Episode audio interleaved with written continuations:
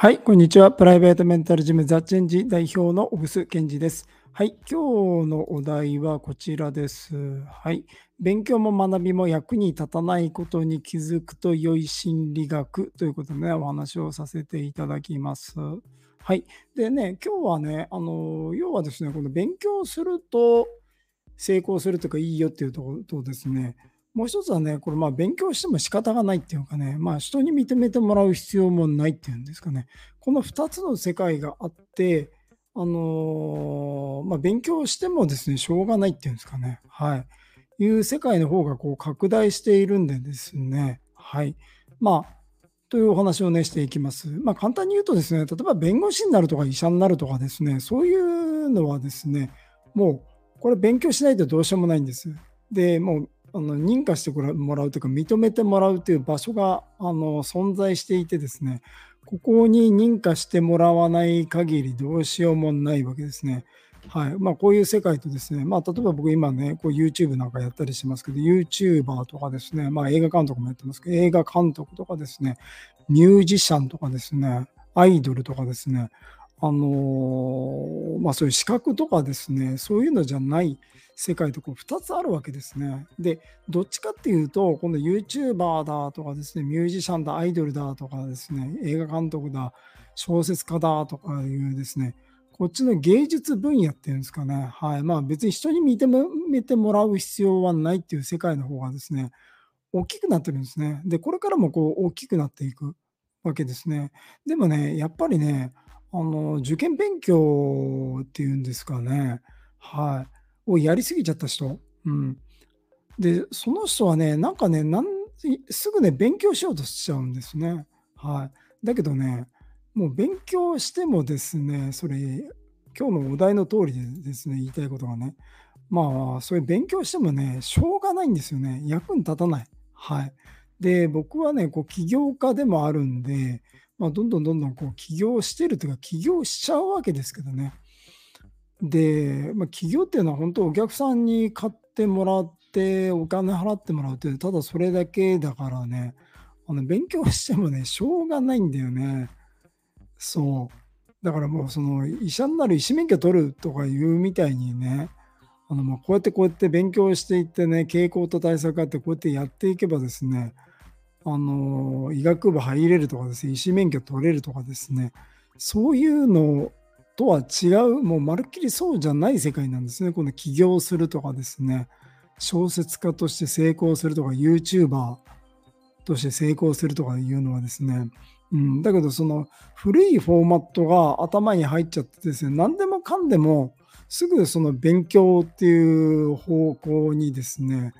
行っちゃう人が多いんで、で、それで苦しんでる人が多いんじゃないかなと思って、まあ、苦しんでるというと語弊ありますけどね。ということでね、今日はね、お話をさせて、まあ、しようと思った理由なんですね。はい。だからそういう企業塾だとかですね、あの、スタートアップ塾とかですね、ビジネス塾とかスクールとかですね、行ってもいいんだけど、うん、まあ、それは観光みたいなもんですね。はい。まあ、エンターテインメントとか暇つぶしっていうか、っていうのをね、自覚してやる分にはいいかもしれないしれないですね。だから、日本三大までいかないな、まあ、天橋立とか奈良の大仏見てきますみたいなね。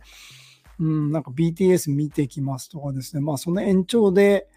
やってるなっていう自覚があればいいんだけど、はい。だから商売で言うとね、ビジネスで言うとね、ただお客さんが喜ぶこと、お客さんが望むことをするっていうだけなんでね。は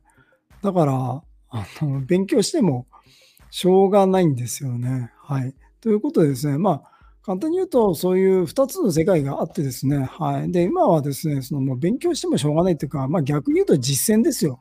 どんどんあのチャレンジして、実践して、その中で学びを得て、改善かけていくっていうしかですね、もうやることないんですよね。はい。だか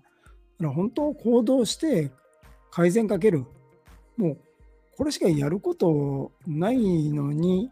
やっぱりそういう、なんだろうな、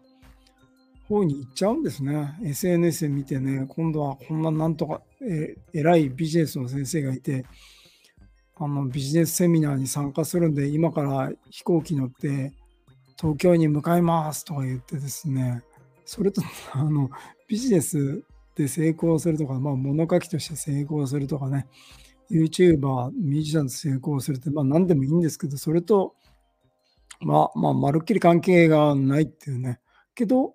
やっぱりその特に受験勉強とかね、就職活動とかですね、資格試験とかですね、まあ、一生懸命やりすぎちゃった人ほど、そのフォーマットが頭に入っちゃってるんですよね。だからある意味真面目なんでしょうね。はい、そういうのは真面目っていうかわからないけどね。というフォーマットが入っちゃってるからね、ちょっとそのフォーマットは今回に限ると使えないから2つあってね、どっちだろうって言った時にね、あのー、そう、こっちだなと思った時はですね、ちょっとその公式は使わないでください。ということでですね、まあ今日はね、勉強も学びも役に立たないことに気づくと良い心理学ということでね、だからこれはチェンジ理論的に言うとですね、それをしてるのは偽できない。はい。まあ平らに言うと逃避ってことですね。はい。をしてるんで、あの、とにかく、あの野球上手くなりたかったらね、はい。もう今すぐ練習する。ということしかできないんでね。はい。ということに気づくとね、偽できないなんだなってことにね、気づくと良いかなというね、お話をさせていただきました。はい。今日もね、このチェンジ理論についてね、お話ししました。で、まあ、このチェンジ理論は下の方のこの説明欄にありますけどね、はい、あのす、べてのこのチェンジ理論のですね、情報が載ってるホームページ、チェンジ、はい、メンタルジムザ・チェンジのね、ホームページのリンクとね、あとあの、このユーデミーっていうところでですね、ビデオ講座をね、主にあの片田智也さん、心理カウンセラーのね、とか、あとは、あの、分子生物学者の板川正成先生とかですね、はい、工事の機能障害の専門家のですね、神経内科医の深川和俊先生とね、やっていて、今26個かな ?25 かな？はい。あの講座ありますので、ぜひそちらの方もね、覗いていただけたらと思います。ユーデミーはですね、あの株みたいにですね、その講座の値段がですね、1220円から2万4000円まですごい動きをするんですけどね、